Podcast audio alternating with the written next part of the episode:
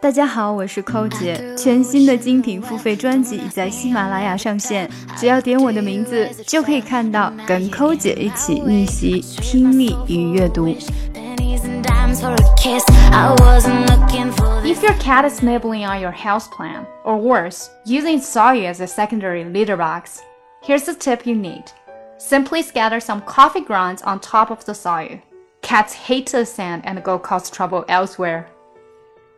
If your cat is nibbling on your houseplant, or worse, using its soil as a secondary litter box, here's a tip you need.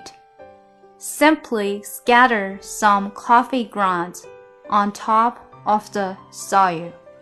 Cats hate the scent and go cause trouble elsewhere.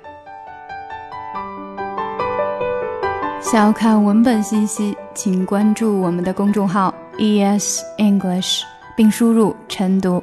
如果你想要进一步的提高英语，可以咨询我们的纠音计划或畅学计划。参加纠音计划的同学可以得到特别版的练习，我也会在群内每天为同学提供帮助。每天跟寇姐一起念念，美化发音，增进听力。And it is my conviction that they would easily become Christians, where they seem not to have an exact. Something about that glory just always seemed to bore me, cause only those I really